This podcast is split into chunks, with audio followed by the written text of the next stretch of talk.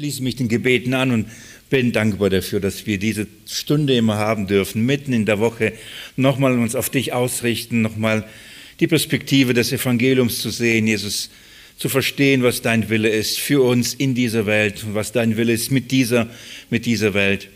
Danke, dass wir das auch wirklich haben dürfen, diese Art und Weise, dein Wort zu studieren. Segne, Herr, im Auslegen Leite du durch deinen guten Heiligen Geist. Gib Klarheit und Verständnis, Herr. Auch im Hören würde ich bitten, bestätige es durch deinen Geist, was von dir ist, von dir gewollt, von dir gedacht, von dir verkündigt, in den Herzen der Zuhörer, Herr.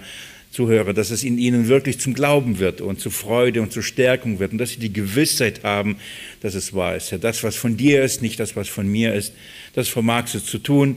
Ich bitte dich aber, halt mich so nah, wie es nur geht bei dir, Herr, dass auch dieses geschehen, heute geschehen kann in den Herzen der Zuhörer. Herr, segne, segne jede Seele, die heute hergekommen ist, jede Seele, die zu Hause sich eingeschalten hat oder weiterhin das Studium verfolgt. Jesus, in deinem Namen will ich es bitten. Amen. So, ihr Lieben, ausgehend vom zweiten Petrusbrief, Kapitel 2, Vers 6, das werden wir heute nicht aufschlagen und auch nicht lesen, haben mittlerweile oft getan und ihr wisst, was da drin steht. Ähm, ausgehend von diesem Vers werden, werden uns ja ein Beispiel des Gerichts anhand von Sodom und Gomorra aufgezeigt. Dass Gott die Welt richtete, unter anderem, neben den Engeln unter anderem ähm, der alten Welt durchs Wasser, aber eben auch Sodom und Gomorra. Und von daher haben wir uns damit beschäftigt und uns angeschaut, warum dieses Gericht über Sodom und Gomorra ausging und was ist das Beispiel, das wir da lernen sollen. Und so ähm, hat unser Studium die Schrift ins, äh, ins erste Buch Mose, Kapitel 19 geführt und wir haben uns da dieses Gericht angeschaut. Ähm, das war letzten Mittwoch, von daher ist es noch nicht lange her und ich hoffe, das ist noch etwas in Erinnerung. Was haben wir da entdeckt? Was haben wir gesehen? Abgesehen davon, von der Grundlage des Gerichts, dass Gott dann ähm, den Gerechten nicht mit dem Ungerechten richtet und dass der Grund, warum das Gericht noch zurückgehalten wird, ähm, ist noch die Menge an Gerechten in der Welt. Aber wenn irgendwann mal die Menge der Gerechten nicht mehr so viele sind, wenn der Glaube nicht mehr so viel, nicht mehr so viel ist, dann, dann wird auch das Gericht über diese Welt ergehen. Das ist Kapitel 18 gewesen, die, die, das Bitten Abrahams, die Stadt zu verschonen, wenn es doch wenigstens zehn Gerechte da gäbe. Es gab nicht mal zehn Gerechte und der Sodom und Gomorra wurde vernichtet. Kapitel 19 haben wir das Ermittlungsverfahren und die Vollstreckung des Gerichts. Das heißt, Gott sendet zwei Engel, um ähm, zu zeigen und zu überführen und zu prüfen, ob die, die, das Klagegeschrei und, und diese schwere Sünde, die vor, vor Gott gebracht worden ist, über diese beiden Städte, ob das wirklich auch sich so verhielte. Und ähm, es ist offensichtlich, dass es sich so verhielte. Man hat es gesehen eben an diesen beiden Zeugen, die gekommen sind, die zwei Engel, die den Zustand überprüft haben und die Stadt für schuldig gesprochen haben. Warum? Die, die ganze Stadt die ganze Stadt der Männer, von klein bis zum Großen, sind ihren Begierden hinterher. Und wie, was wir eben in Judas Kapitel 7, äh, Vers 7 gelesen haben, sind dem fremden Fleisch hinterhergelaufen. Das, was wir in Judas als den Grund für das Gericht gelesen haben, das ist in 1. Mose Kapitel 19 belegt. Die Männer, ob klein, von klein bis zu alten Männern, all sind dieser Sünde verfallen, dieser großen, schweren Sünde und sind dem fremden Fleisch hinterhergelaufen und wollten diese zwei Engel, die als Männer da ankamen und somit eben diese Prüfung Berufung darin bestand, die Männer der Stadt wollten diese zwei Männer, die Engel, wollten sie vergewaltigen. Lot hat versucht, die Situation ähm, zu entschärfen auf eine schreckliche Art und Weise in unseren Augen, aber diese schreckliche Art und Weise hat einfach nur gezeigt, wie schlimm diese Sünde gewesen wäre, die die Männer begehen wollten, wozu Lot sogar bereit war äh, zu, zu, gehen, um das zu, zu entschärfen, wären aber die Engel nicht eingegriffen, hätte das Ganze eskaliert. Also die Engel haben eingegriffen und dann haben sie Lot und mit seiner Familie aus dieser Stadt herausgeführt. Gott richtet nicht den Gerechten mit dem Ungerechten. Und da ist die herrliche Botschaft auch für uns, dass der Herr vermag, eben die Seinen zu bewahren in diesem Gericht. Und erst als Lot und seine Familie aus der Stadt herausgeführt worden war, ähm, konnte das Gericht auch über Sodom und Gomorra geschehen. All diese Dinge, die wir in diesem Kapitel 19 gesehen haben, äh, sind ein Beispiel und ein Beispiel für uns, auch für unsere Tage. Jesus ähm, hat sowohl die Tage Noahs wie die Tage Lots als ein Beispiel für das Gericht dieser Welt genommen und hat gesagt, so wie in den Tagen Noahs, so wie in den Tagen Lots, so wird es sein beim Kommen des Sohnes des Menschen. Und dann sagt er eben auch das, gedenkt der Lots Frau. Und was, warum dieser Hinweis?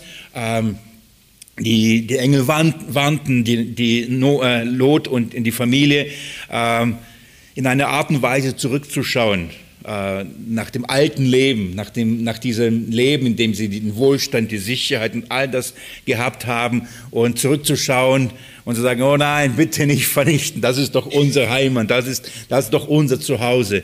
Ähm, Jesus sagt und warnt, ähm, schaut nicht zurück, macht's nicht, geht nicht zurück, heult nicht das alles und, und, und dann versucht zu fliehen, sondern geht.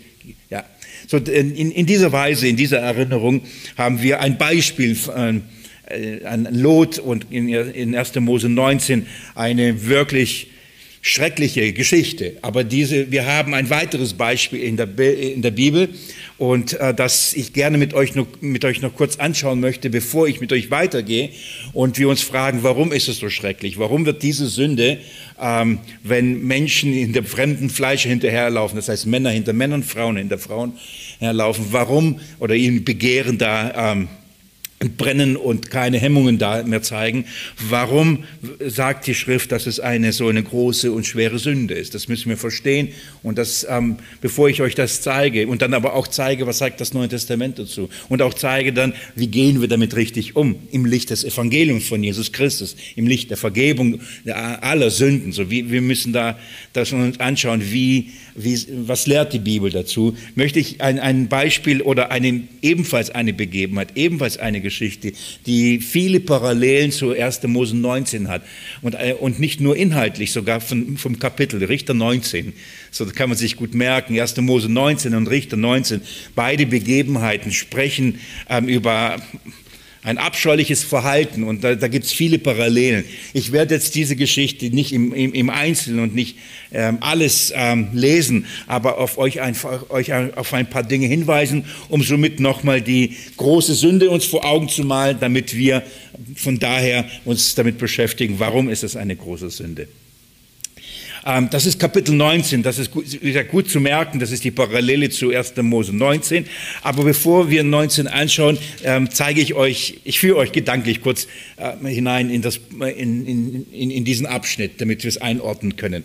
In Kapitel 17, Vers 6, wenn ihr das kurz mit mir aufschlagt, 17, Vers 6, ähm, haben wir einen wichtigen Hinweis, was diese Zeit oder Richter überhaupt ausmacht. 17 ähm, äh, Vers 6 heißt, in jenen Tagen war kein König in Israel. Jeder tat, was recht in seinen Augen war. Was in seinen Augen war. Jetzt geht man mit mir in Kapitel, ähm, in Kapitel 21 und Vers 25. Da wiederholt sich die Schrift, Vers, Vers 25 in Kapitel 21. In jenen Tagen war kein König in Israel. Jeder tat, was recht war in seinen Augen. So, nur als Beispiel, das ist wie eine Klammer steht da. Und zwischen diesen Aussagen äh, wird uns entfalten, was, was war da so katastrophal. Das heißt, das Volk hat jegliche Königsherrschaft ab, äh, äh, abgelehnt. Jeder tat das, was in seinem Verständnis richtig war, was in seinem Verständnis wahr war, war und richtig ist für ihn. Das heißt, ähm, der Maßstab und die Wahrheit war absolut subjektiv. Jeder hat für sich selbst festgelegt, was richtig und was falsch ist, was Gott gewollt ist und nicht gewollt ist, was gut und schlecht ist. Das, äh, wenn Menschen die, die, die, die Königsherrschaft und die Königsherrschaft Gottes ablehnen und selber sich anmaßen, das zu tun, was gut in ihren Augen ist, dann entsteht das, was im Buch Richter wir vorfinden. Und wir haben einige Beispiele, wie es in einer Welt zugeht, wo man Gott als König verwirft wo man Gottes Herrschaft verwirft. Erinnert euch, ich versuche immer die Bezüge euch zu geben, zweiter Petrusbrief, wir sind bei den falschen Lehren, was macht sie aus? Sie verwerfen Herrschaften. Sie akzeptieren nicht, dass jemand ihnen sagt, was der Gottes Wille ist und wie man zu leben hat. Das hassen Menschen und das hassen diese Irrlehrer ebenfalls. Und jeder tut, was in seinen Augen recht ist. Das heißt auch bezüglich der, der Moral und Ethik genau das Gleiche. Bezüglich ähm, der, des Glaubens und der Religion genau das Gleiche. Jeder tut das, was in seinen Augen für richtig ist. Deine Vorstellung, deine Überzeugung oder deine, jeder für sich selbst. Das, das zeichnet sehr stark das Buch Richter. Und ganz ehrlich, das ist so, warum es in unserer Welt gerade so zugeht, wie es geht. Ja, man, ver, man verachtet die Herrschaft Gottes, ihn als König, ihn als den äh, Gebieter. Erinnert euch, 2. Petrusbrief. Den verleugnen sie, geben sie ihn dahin und jeder tut, was gut und recht in seinen Augen ist. Zwei große Dinge werden uns hier gezeigt im Buch Richter und das sind zwei Dinge, die wir, die nebeneinander stehen und Auswirkungen aufeinander haben. Das erste ist in Kapitel 17 und 18, das habe ich mal im, im Seminar mal durchgearbeitet, als wir uns die die 144.000 angeschaut haben. Und dann haben wir die Stämme Israels angeschaut und ein Stamm hat da gefehlt, das war der Stamm Dan. Und ich habe versucht aufzuzeigen, warum in dieser Auflistung der Stämme Israels, warum der Stamm Dan fehlt. Und ein Schlüssel dafür ist Richter, Richter 17 und 18. Warum? Weil der Stamm, dann dafür verantwortlich war, dass Götzendienst ähm, seit dieser Zeit im, im Volk Israel neben der Anbetung Gottes installiert wurde und praktiziert wurde, bis zu der, Weg, bis zu der Wegführung. Es gab einen Mann, ähm, ähm, der hat ein, ein, ein, ein Schrein aufgestellt, ein Schnitzbild, hat einen Leviten geholt als Priester in seinem Haus und hat einen eigenen Götzendienst, seinen eigenen Tempel, sein eigenes Gotteshaus und seinen eigenen Dienst eingeführt. Und das hat das Stamm dann getan. Seitdem ist das, der Götzendienst in, unter dem Volk gewesen und, und, an, und hat das so zugenommen und hat solche Auswirkungen, dass Gott letztendlich auch das Volk ähm, auch gerichtet hat, wegen, diesem, wegen dem Götzendienst. Das heißt, eine, eine Abwendung von Gott und sein, äh, seinem, seinen Dienst, also das, was er als Dienst für Gott eingesetzt hat, hat man parallel eine Religion ein, eingeführt. Das hat... Ähm, das ist im Stand dann passiert. Kapitel 18 vielleicht wenn ihr das nachlesen wollt, gerne, wenn ihr es nachhören wollt, ähm, Offenbarung Kapitel 7, der Abschnitt, dann könnt ihr das im Kreuzlichtseminar in der Mediathek euch das gerne anhören. Ich lese euch ab Vers 29 in Kapitel 18. Und sie, sie, und sie gaben der Stadt den Namen Dan, nach dem Namen ihres Vaters Dan, der dem Israel geboren worden war. Früher dagegen war Laiaisch der Name der Stadt. Und die Söhne Dan richteten sich das Schnitzbild auf und Jonathan, der Sohn Gereshoms, der Sohn des Mose, er und seine Söhne waren Priester für den Stamm der Daniter bis zu dem Tag der Wegführung der Bevölkerung des Landes. Und sie stellten sich das Schnitzbild Michas auf, das er gemacht hatte, all die Tage, in denen das Haus Gottes in Silo war. Also das wird nochmal deutlich.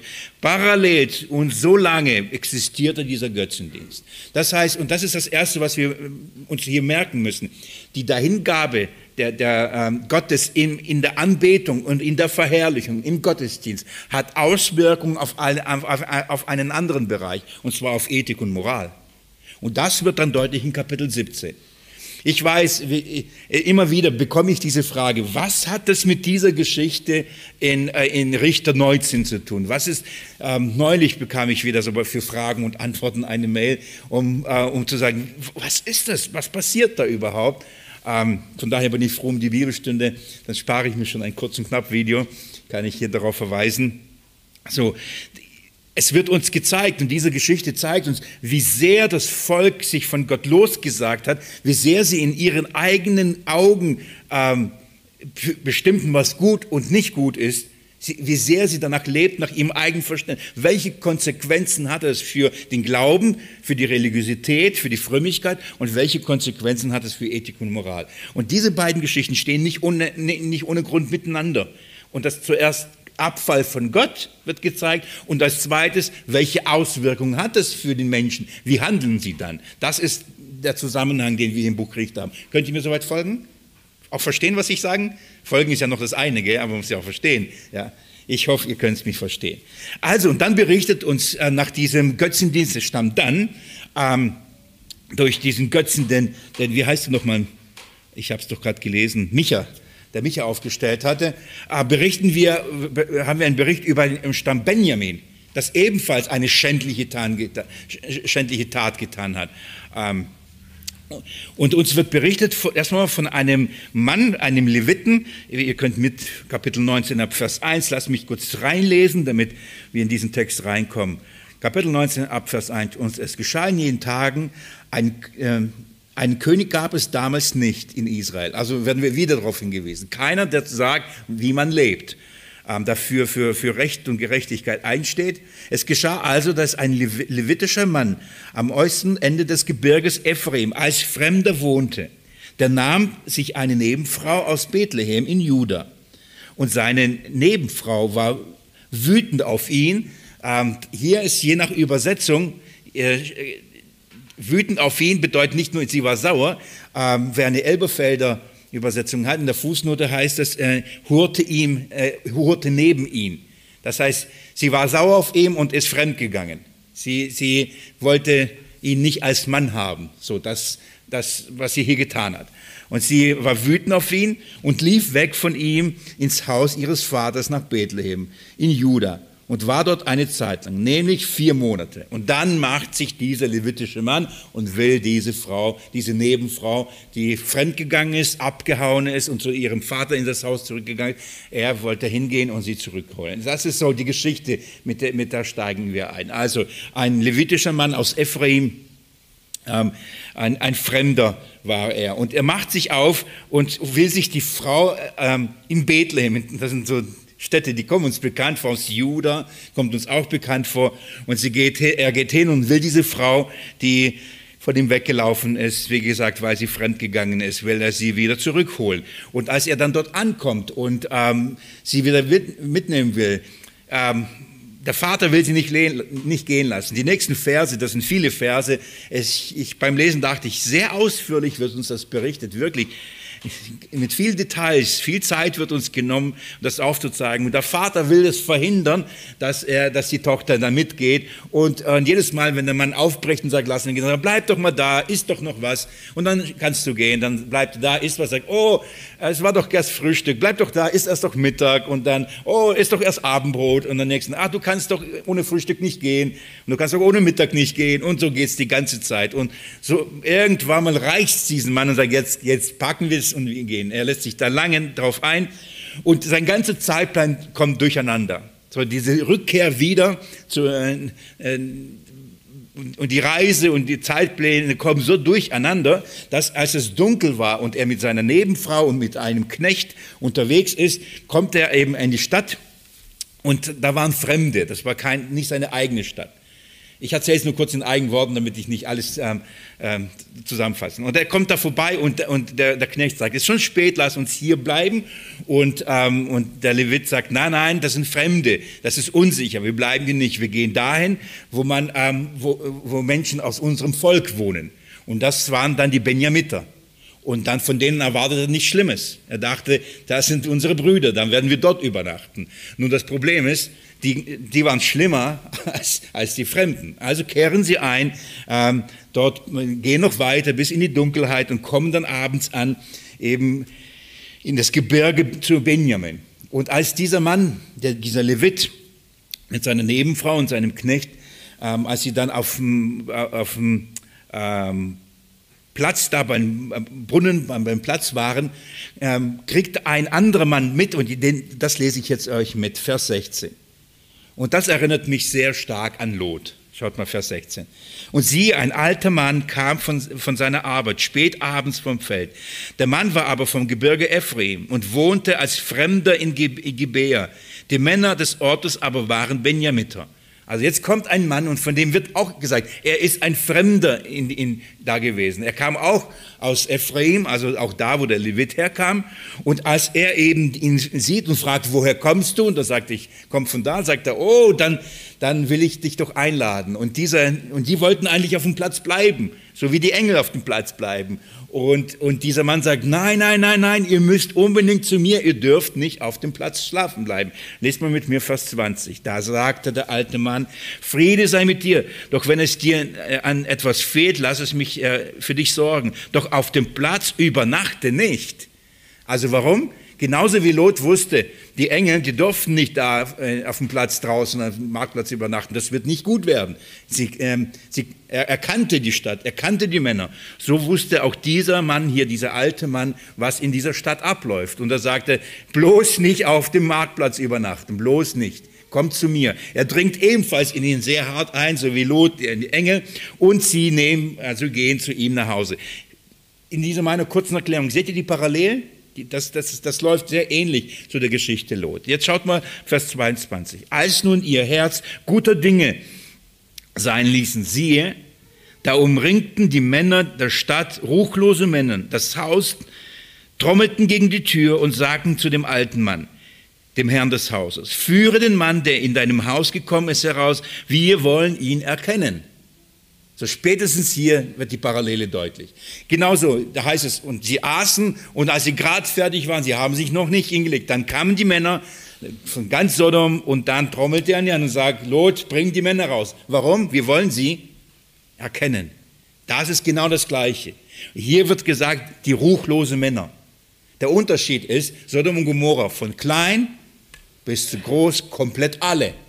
Hier nicht alle, aber Einige ruchlose Männer kamen, kamen dahin und haben genau das gleiche Anliegen also gehabt. Sie wollten ja, diesen levitischen Mann vergewaltigen. Vers 23, da ging der Mann, der Herr des Hauses, zu ihnen hinaus und sagte zu ihnen, nicht doch meine Brüder, das, ich, das ist Wort für Wort, Wortlaut, was wir im Lot lesen, bei Lot lesen. Nicht doch meine Brüder, tut doch nichts Übles. Das ist das, was ihr vorhabt, ist übel. Das könnt ihr und dürft ihr nicht machen. Nachdem dieser Mann in das Haus gekommen ist, dürft ihr solch eine Schandtat nicht begehen. Also es ist etwas Übles, was sie tun wollen. Es ist eine Schandtat. Ähm, wir haben, wir haben bei Lot gesehen, dass er, er, erkennen nicht kennenlernen bedeutet. Ja? So, das Kennenlernen ist keine Schandtat. So auch diese, die kamen nicht, um ihn kennenzulernen, sie kamen, um ihn Gewalt anzutun, um ihn zu vergewaltigen. Also auch dieser Mann, der sagt, das ist eine Schandtat, das können wir nicht zulassen. Und um diese Schandtat nicht vollbringen, oder dass diese nicht geschieht, ist er ebenfalls zu sowas bereit, zu was der Lot auch bereit war. Und lieber Geschwister, hier wird, diese, wird das noch deutlicher, es wird noch extremer. Warum? Weil wir sind hier in der Zeit, in der jeder das tat, was gut in seinen Augen war. Das heißt, die, die, Schwelle, die Schwelle und die Grenze war so tief. Schaut mal, in, in, in einer Stadt, in einer Zeit, wo jeder so lebte, wie er wollte. Und wenn selbst dann der, dieser Mann sagt, das ist eine Schandtat, wie schlimm muss das gewesen sein? Versteht ihr? Da, die, da, da war keine hohe Gottesfurcht vorhanden. Da war keine hohe Moral und Ethik vorhanden. Und selbst in dieser Zeit war das eine Schandtat. Und er wollte es verhindern, wieder katastrophal, wieder mit dem letzten Mittel. Und in welcher Art und Weise, Vers 24, siehe meine Tochter, die noch eine Jungfrau ist, so wie Lot, er hatte zwei, und, und seine Nebenfrau, also die Nebenfrau des Leviten, sie will ich euch her herausbringen. Ihnen tut Gewalt an und macht mit ihnen, was gut ist in euren Augen. Das ist Gewalt. Das ist Gewalt. Also schaut mal, zu welchen katastrophalen Mitteln auch er greift, um diese Schandtat zu verhindern. Ähnlich wie bei Lot. Nur der Unterschied ist jetzt folgendes. Schaut mal hier, was, was weiter heißt. Ähm, aber diesen Mann dürft ihr so eine schwere Schandtat nicht begehen, begehen. Aber die Männer wollten nicht auf ihn hören. Da ergriff der Mann, also der Levit, seine Nebenfrau, und führte sie hinaus auf die Straße. Das ist die Zeit. Jeder tat, was recht in seinen Augen war. Also nimmt er diesen Levit, bringt diese Frau, seine Nebenfrau heraus, aus welchem Grund auch immer er es tat. Und dann heißt es, und sie erkannten sie und trieben mit ihr Mutwillen mit ihr die ganze Nacht hindurch bis an den Morgen. Und nochmal, und sie erkannten sie, nicht und sie kennen, lernten sie kennen. Allein dieser Parallelbericht macht deutlich, dass Erkennen wirklich Gewalt antun ist. Und was sie hier antun, ist, die ganze Nacht vergewaltigen sie. führt dazu, dass diese Frau dann morgens an die Tür, an die Schwelle kommt und als der Mann morgens weiterziehen will und die Tür aufmacht, liegt sie auf, auf dem Boden und ist gestorben. Das lesen wir in Vers 28. Da sagte er zu ihr, steh auf, lass uns gehen. Aber niemand antwortete. Das ist eine andere Art zu sagen, sie war tot, sie konnte nicht mehr antworten. Also sie vergewaltigen sie und sie stirbt an den Folgen der Vergewaltigung. Grausam, oder? Das, warum diese grausame Geschichte? Weil das genau das widerspiegelt, wenn Menschen die Königsherrschaft Gottes ablehnen und jeder tut, was in seinen Augen richtig ist.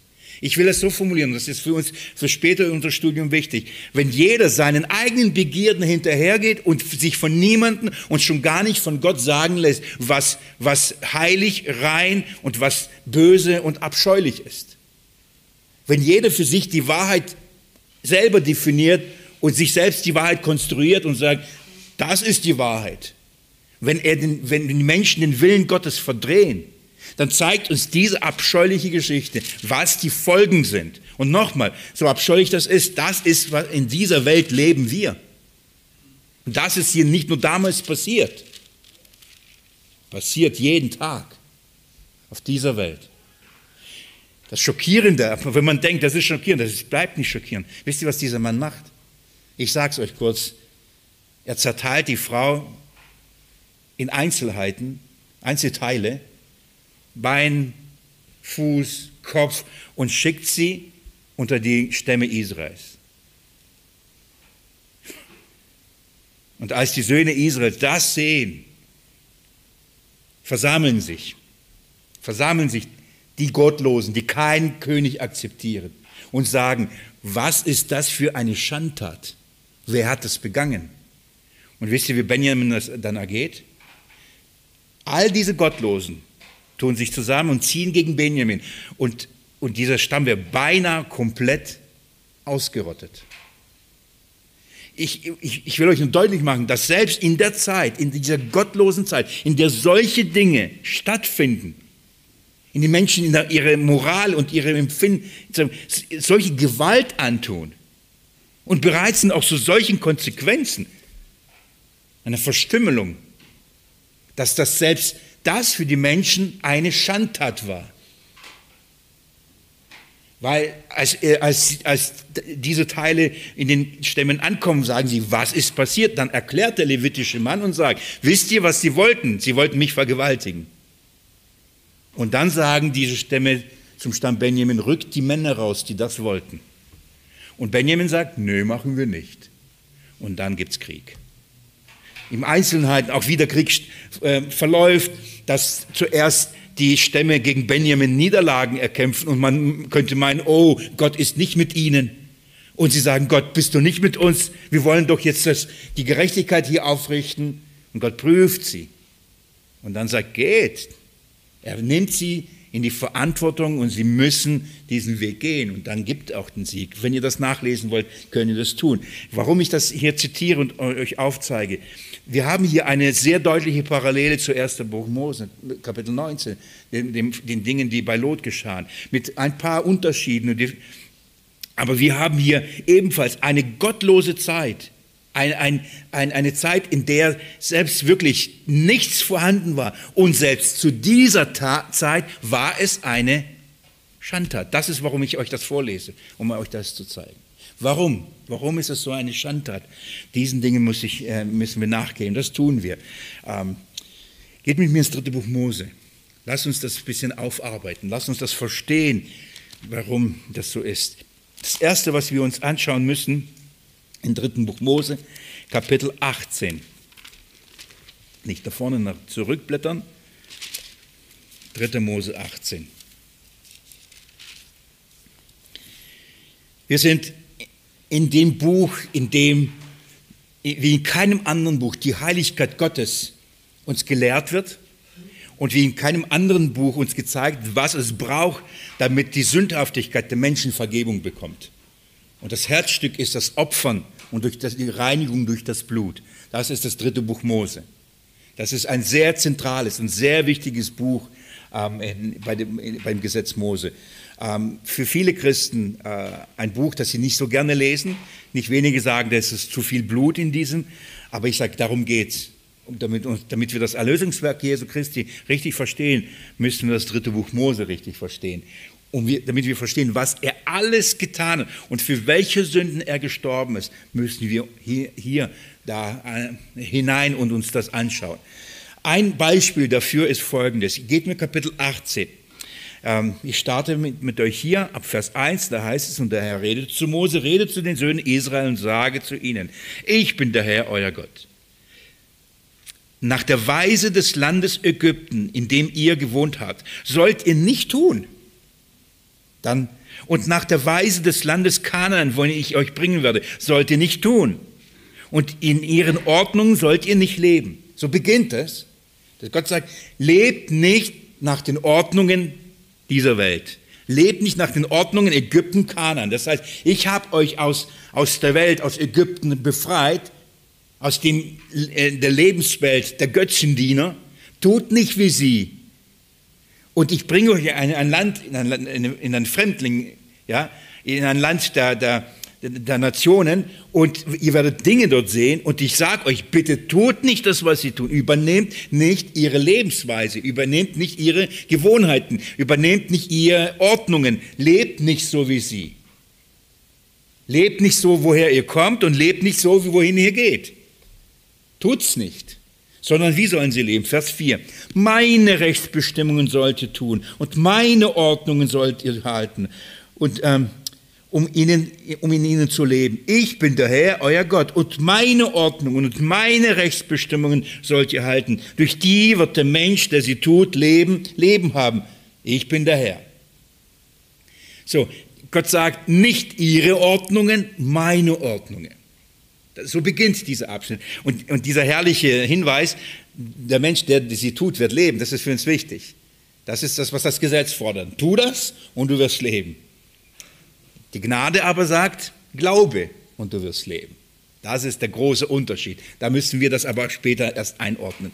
Und nach, dann beginnt ähm, äh, der Herr und erklärt, was haben die nämlich Ägypten, Ägypter getan und was tun die Kaniter und was dürfen sie nicht tun. Und er beginnt, und Vers 6 nur als Beispiel, ich werde nicht alles lesen, Niemand von euch soll irgendeiner seiner Blutsverwandten nähern, um die Blöße aufzudecken. Das heißt, mit ihm zu schlafen. Er sagt kein Geschlechtsverkehr zwischen Blutsverwandten. So beginnt's. Und dann geht's los. Die, die Blöße der Mutter nicht aufdecken, der Schwester, des Bruders, des Vaters und, und, und, und. Und die ganze Liste, die sind viele, viele Verse, wird deutlich gemacht. Was ist, was tun die Nationen? Wie leben sie? Für sie ist es normal. Sie leben nach ihren Begierden, nach ihren Herzen. Das ist ihre Ordnungen. Sie, sie haben keinen König, Gott, der ihnen sagt, das ist sein, mein Wille und nicht. Und unter anderem, unter anderem, das ist wichtig, Kapitel ähm, 18, 22. Und bei einem Mann sollst du nicht liegen, wie bei einer Frau liegt, wie man bei einer Frau liegt. Ein Gräuel ist es. Klarer geht's nicht, oder? Nochmal aus dem Hintergrund, das machen die Nationen. Sowohl die Ägypter wie Kananiter, genau so leben sie. Das dürft ihr nicht tun. Das sind nicht meine Ordnungen. Nochmal, mir geht's, dass wir in diesem Fall verstehen, erst einmal, was ist Gottes Ordnung, was ist nicht Gottes Ordnung. Denn heute wird argumentiert, das ist Gottes Ordnung. Gott will das, das ist okay, das ist eine, auch eine Liebe und so weiter. Wir müssen verstehen, was sagt die Schrift? Und Gott sagt, wenn ein Mann bei einem, an, einem anderen Mann liegt wie bei einer Frau, das ist vor Gott ein Gräuel. Schwierig, das wegzuargumentieren und wegzudiskutieren. Es ist offensichtlich, das ist die Wahrheit. Es sei denn, man akzeptiert Gott nicht als seinen Gebieter. Man akzeptiert nicht Gott als seinen König, als seinen Herrn. Dann kann man sagen, gilt für mich nicht. Genau, das ist der Punkt. Und das machen falsche Lehrer. Müssen sie tun, weil sonst müssen sie ja sich unter den Willen Gottes stellen. Das wollen sie aber nicht. Also müssen sie den Gebieter leugnen, der sie erkauft hat, Christus. Ich lese weiter, Vers 23. Und bei keinem Vieh sollst du liegen, so dass du dich, ähm, so dass du dich an ihm unrein machst. Und eine Frau soll sich nicht vor einem Vieh hinstellen, damit er sie begattert, begattet. Es ist eine schändliche Befleckung. Macht euch nicht unrein durch all dieses.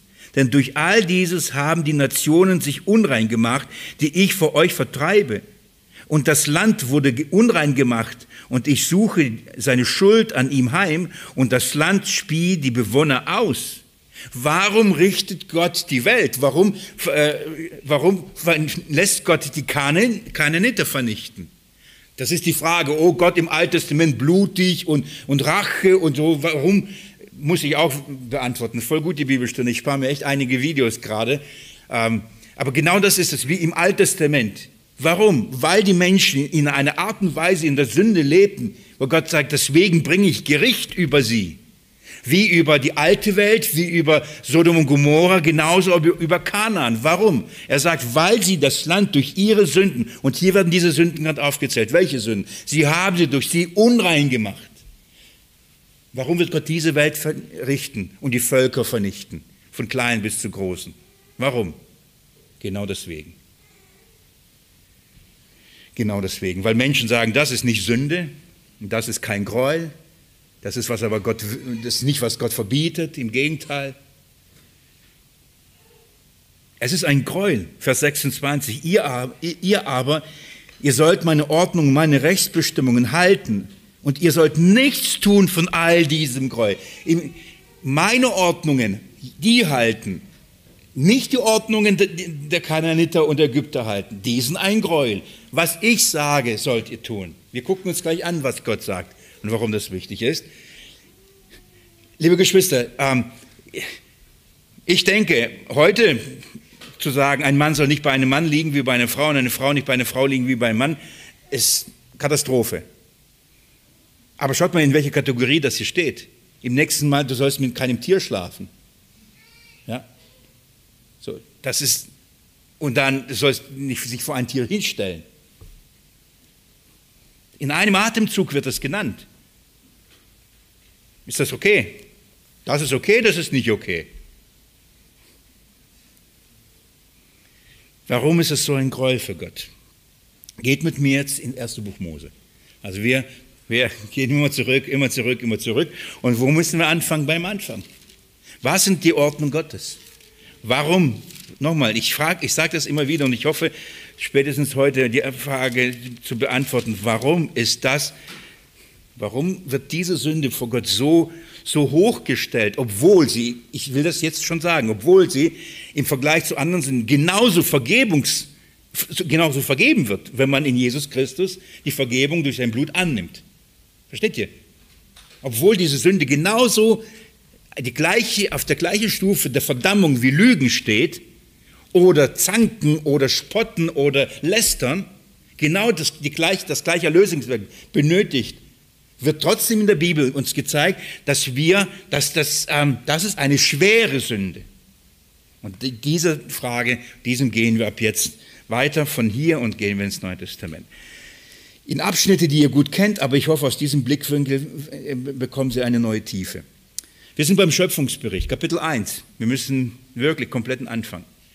Ähm, Gott schuf die Erde, er schuf die Schöpfung, oder? Da beginnen wir. Gott ist der Schöpfer. Und Gott hat aus dem Tohu Wabohu, aus dem Durcheinander, in, die Finsternis hat er Licht gebracht, das Licht des Messias. Und hat ein, eine Ordnung geschaffen, Kosmos, eine schöne geordnete Ordnung. Er hat Wasser getrennt äh, von, vom Land, er hat alles in eine Ordnung gebracht, eine Ordnung, die er gewollt und die er auch gemacht hat. Das heißt, Gott bestimmt, wie die Welt funktioniert. Gott bestimmt, welche Tiere miteinander zum Beispiel äh, funktionieren und welche nicht. Welche Tiere sind von ihrer Gattung und welche nicht. Aus dem Grund wird er später sagen, im dritten Buch Mose, welches Tier man nicht mit welchem Tier kreuzen sollte. So, es, gibt, es darf keine Vermischung geben. Und welches Tier dann von, nach welcher Gattung abstand. Alles nach seiner Art. Tiere des, des, der Himmel nach ihrer Art, Tiere des, der Erde, des Feldes nach ihrer Art, Tiere des Meeres nach ihrer Art. Alles wurde nach ihrer Art geschaffen. Zum Beispiel ähm, ein, ein Pferd nach dieser Art. Und da tauchen auch Zebras wahrscheinlich auf und Esel und all diese Tiere. Alles nach dieser Art. Aber wie wurde der Mensch geschaffen? Vers 26. Das kennt ihr gut. Das war gerade ein schönes Bild. Ich habe gesagt, Vers 26 und alle Köpfe gingen so wumm. Das hat mir gefallen. Vers 26. Und Gott sprach, lasst uns Menschen machen nach unserem Bild. So nach unserem Bild. Uns ähnlich. Der Mensch wurde nach, nach welcher Bild, nach welcher Art geschaffen? Nicht nach seiner eigenen Art. Er wurde nicht in, in einer, einer besonderen Menschgattung gemacht.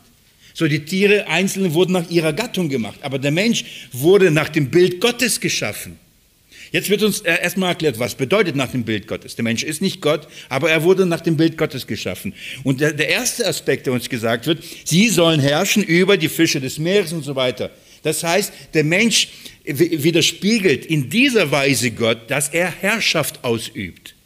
Weil Gott die Herrschaft, weil Gott die Schöpfung geschaffen hat und über die Schöpfung regiert, soll der Mensch die Gott so repräsentieren, nämlich indem er über die Schöpfung herrscht und sich untertan macht, so wie es Gottes tut. Das ist der erste Aspekt der Gottes Ebenbildlichkeit. Aber das ist noch nicht alles.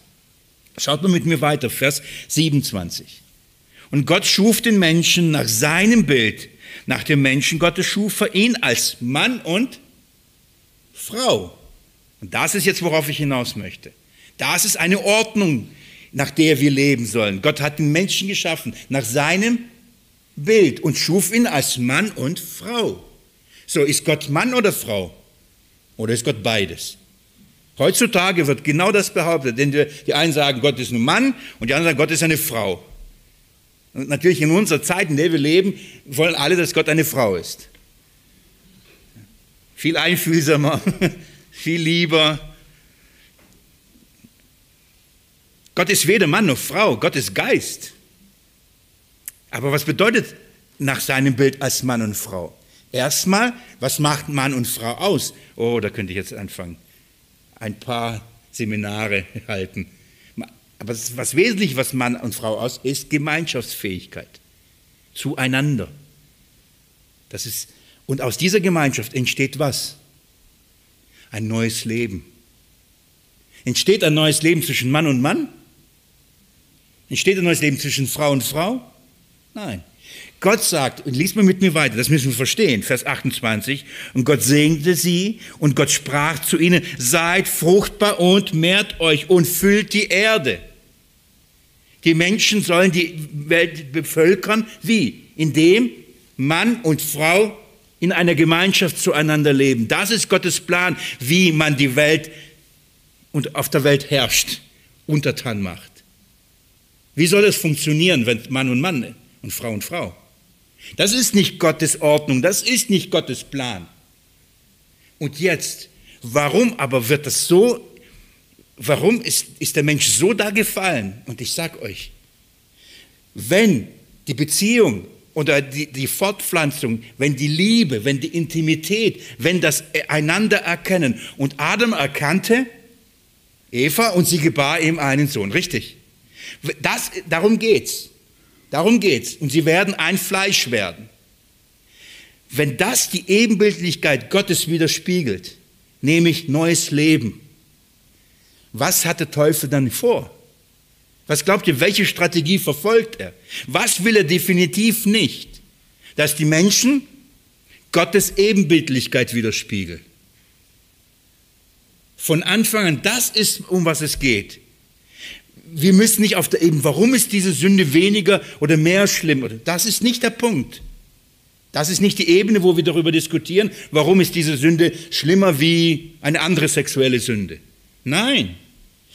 Das Schlimme daran ist, weil hierin versucht der Teufel, die Ebenbildlichkeit Gottes zu, zu deformieren, die zu entstellen, indem er genau das Gegenteil tut. Wenn Gott sagt Mann und Frau, dann sagt er nein, Mann, Mann. Das ist das er schafft sich sein eigenes Bild.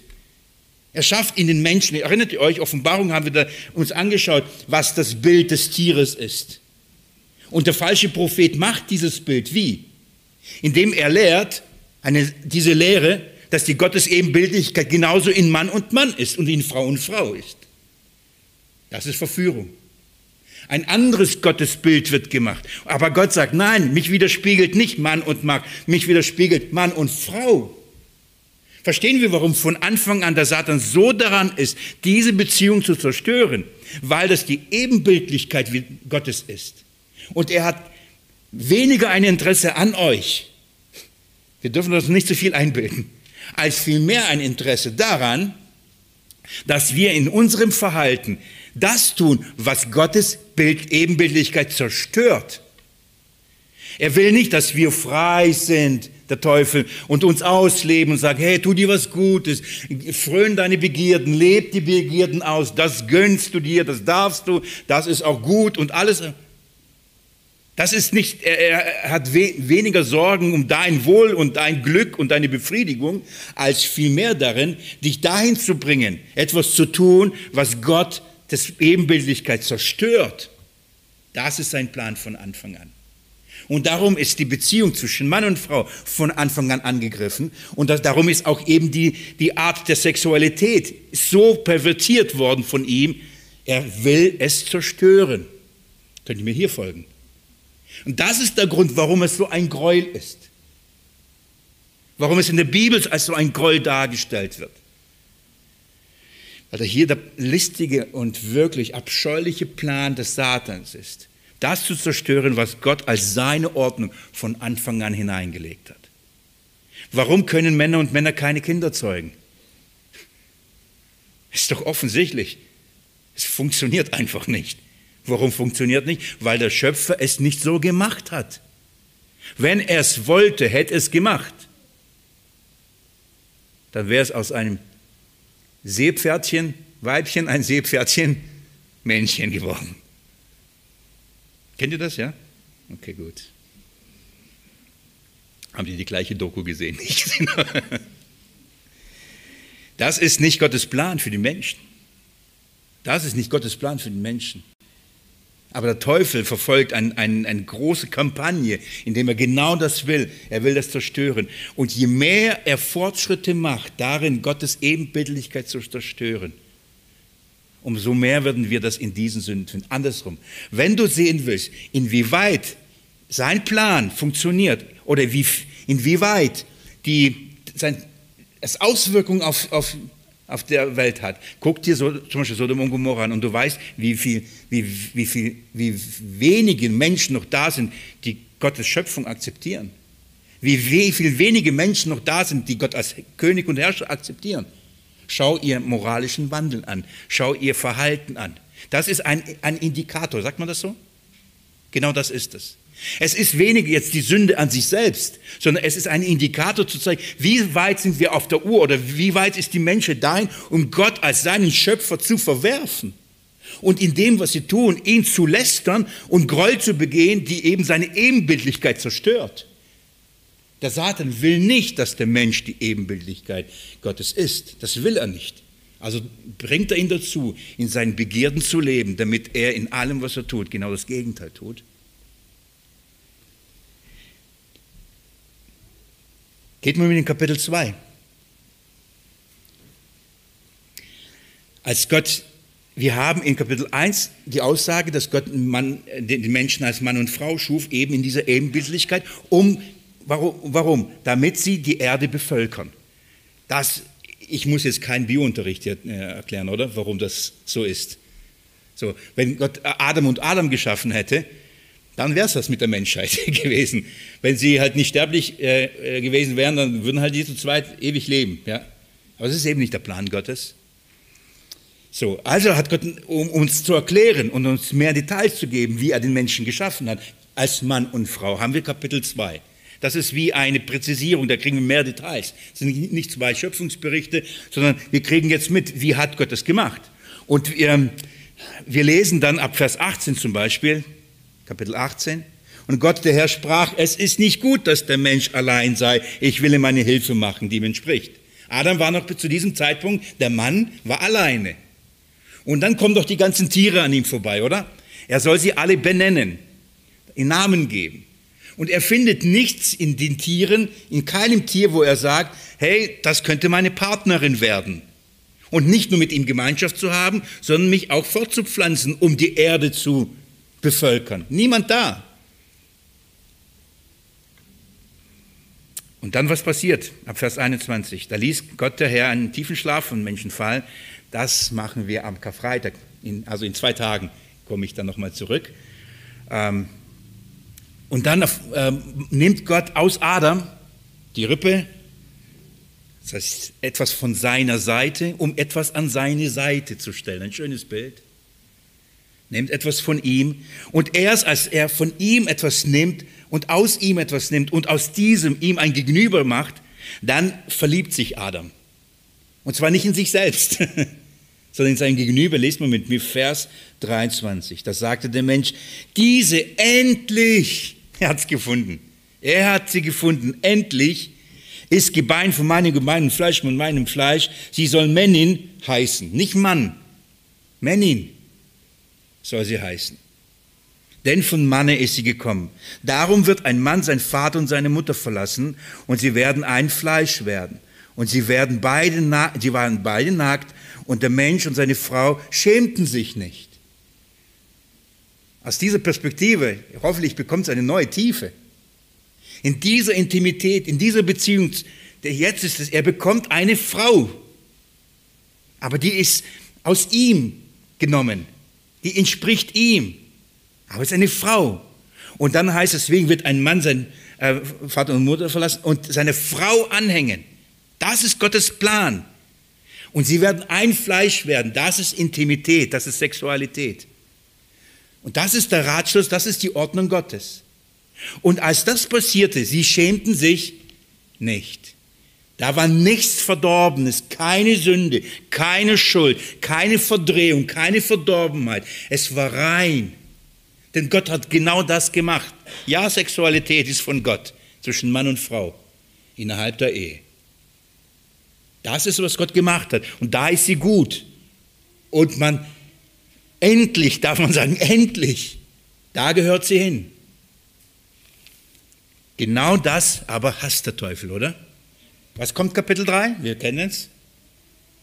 Da tritt er auf, kommt die Schlange. Und was will, wenn greift er an? Die Frau. Und das Ziel und das Ergebnis von diesem Angriff ist was? Die Zerstörung dieser Beziehung. Und ab dem Moment müssen sie sich verkleiden. Dann schämen sie sich. Dann wird die Nacktheit bedeckt. Warum? Jetzt ist Schuld, jetzt ist Scham da. Geht mir mit mir in den Epheserbrief. Epheserbrief Kapitel 5. Epheserbrief Kapitel 5. Liebe Geschwister, nochmal, ich folge mir gedanklich und ich hoffe auch im Herzen. Der Grund, warum Gott diesen Begierden, das heißt das Hinterherlaufen des fremden Fleisches, Mann, dem Mann hinterher, Frau, der Frau hinterher, warum die Bibel das als eine Gräueltat äh, bezeichnet, warum es eine schwere Sünde ist vor Gott, ist, weil in dieser Beziehung die Ebenbildlichkeit Gottes gelästert und verspottet bzw. pervertiert wird. Das ist der Grund, äh, warum das eine schwere Sünde ist. Aber in diesem Bild zwischen Mann und Frau ist ja nicht nur die Ebenbildlichkeit Gottes, Wisst ihr, was das noch für ein Bild ist zwischen Mann und Frau? Ihr wisst es. Christus und Gemeinde. Und dann verstehen wir, warum der Teufel so einen Hass auf Ehen hat. Warum er von Anfang an dafür sorgt, dass die Ehen nicht funktionieren, dass die Beziehungen zwischen Mann und Frau nicht funktionieren und dass der Mann sagt, hey, die Männer sind einfach besser, die ticken so wie ich. Bei dem Mann kriege ich das, was ich auch will, weil die Männer sind halt so. Und die Frauen sagen, die Männer haben keine Ahnung, was wir brauchen. Also gehen wir zu einer Frau, weil sie wissen, was ich brauche. Sie, der Teufel hat genauso das Anliegen, nicht nur das Ebenbildlichkeit Gottes zu zerstören, er hat genauso das Anliegen, das Bild des Evangeliums zu zerstören, nämlich von Christus und seiner Gemeinde. Das nämlich ein Bild von Adam und Eva ist von Mann und Frau ist. Und darum ist der Angriff so von Anfang an der Schöpfung permanent da. Darum ist die Ehe heute so, wo sie ist. Und die Ehe, wenn Ehen noch stattfinden, dann in welchen Mischformen und was weiß ich. Nicht in der Form, wie Gott Ehe und Beziehung gewollt hat. Warum? Das Ziel ist, das Evangelium von Jesus Christus, Christus und die Gemeinde zu zerstören. Wir als Christen, die wir ihn leben, wenn wir das vergessen, dann tragen wir mit zu dem Zerstören dieses Zeugnisses bei.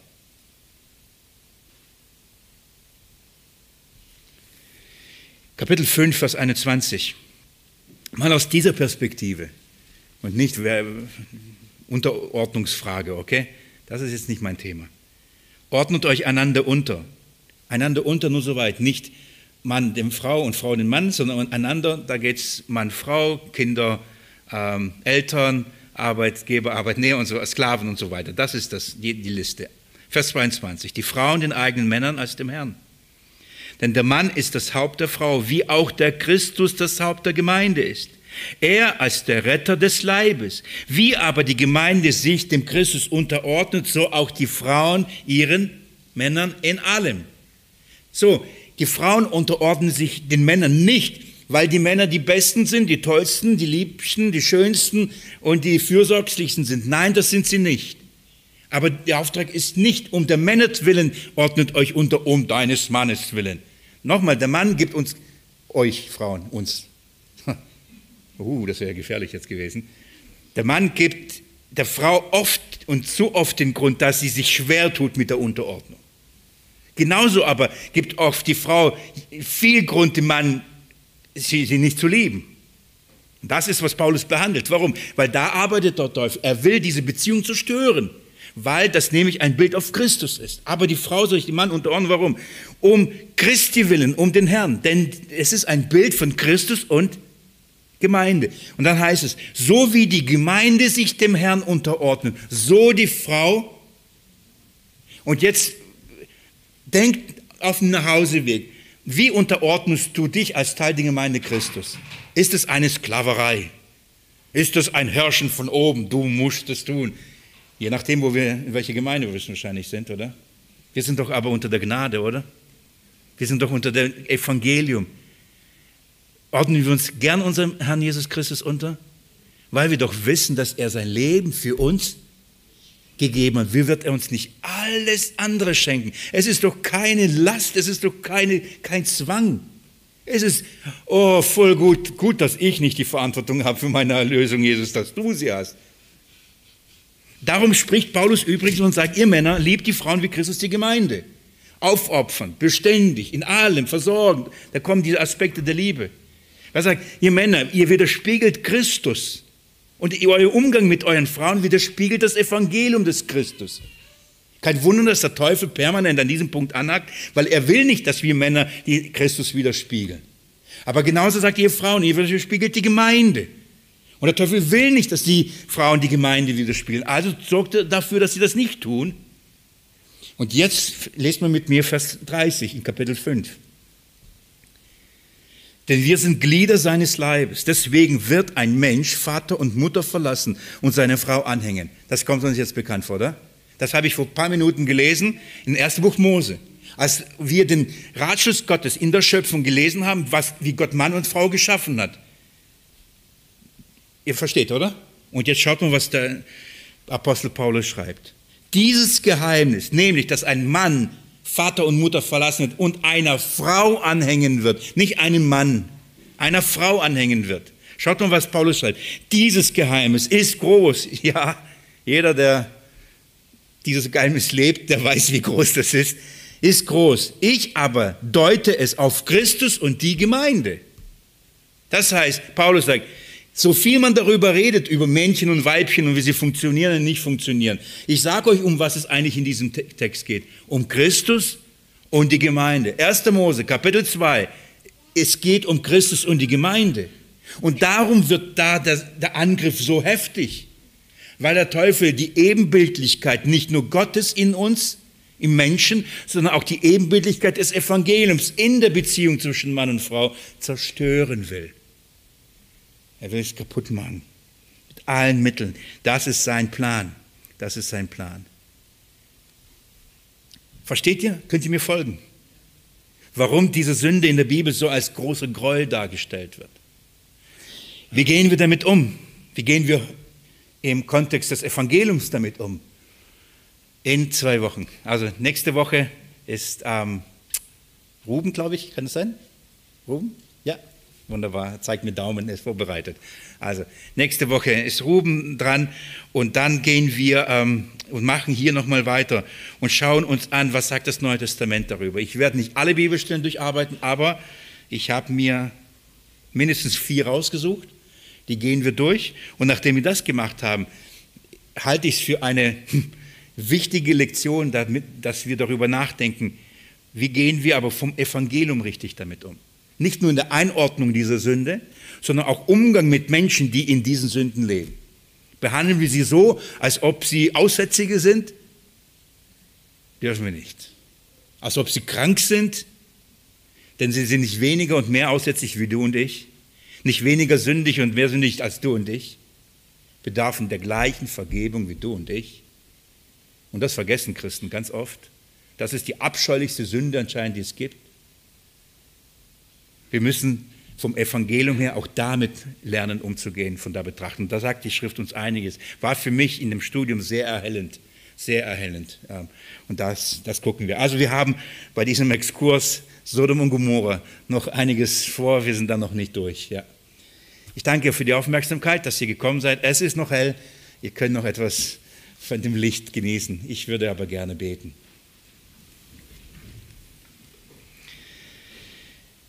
Jesus Christus, wenn du nicht bewahrst, wenn du deine Auserwählten nicht bewahrst, da würde kein einziger übrig bleiben.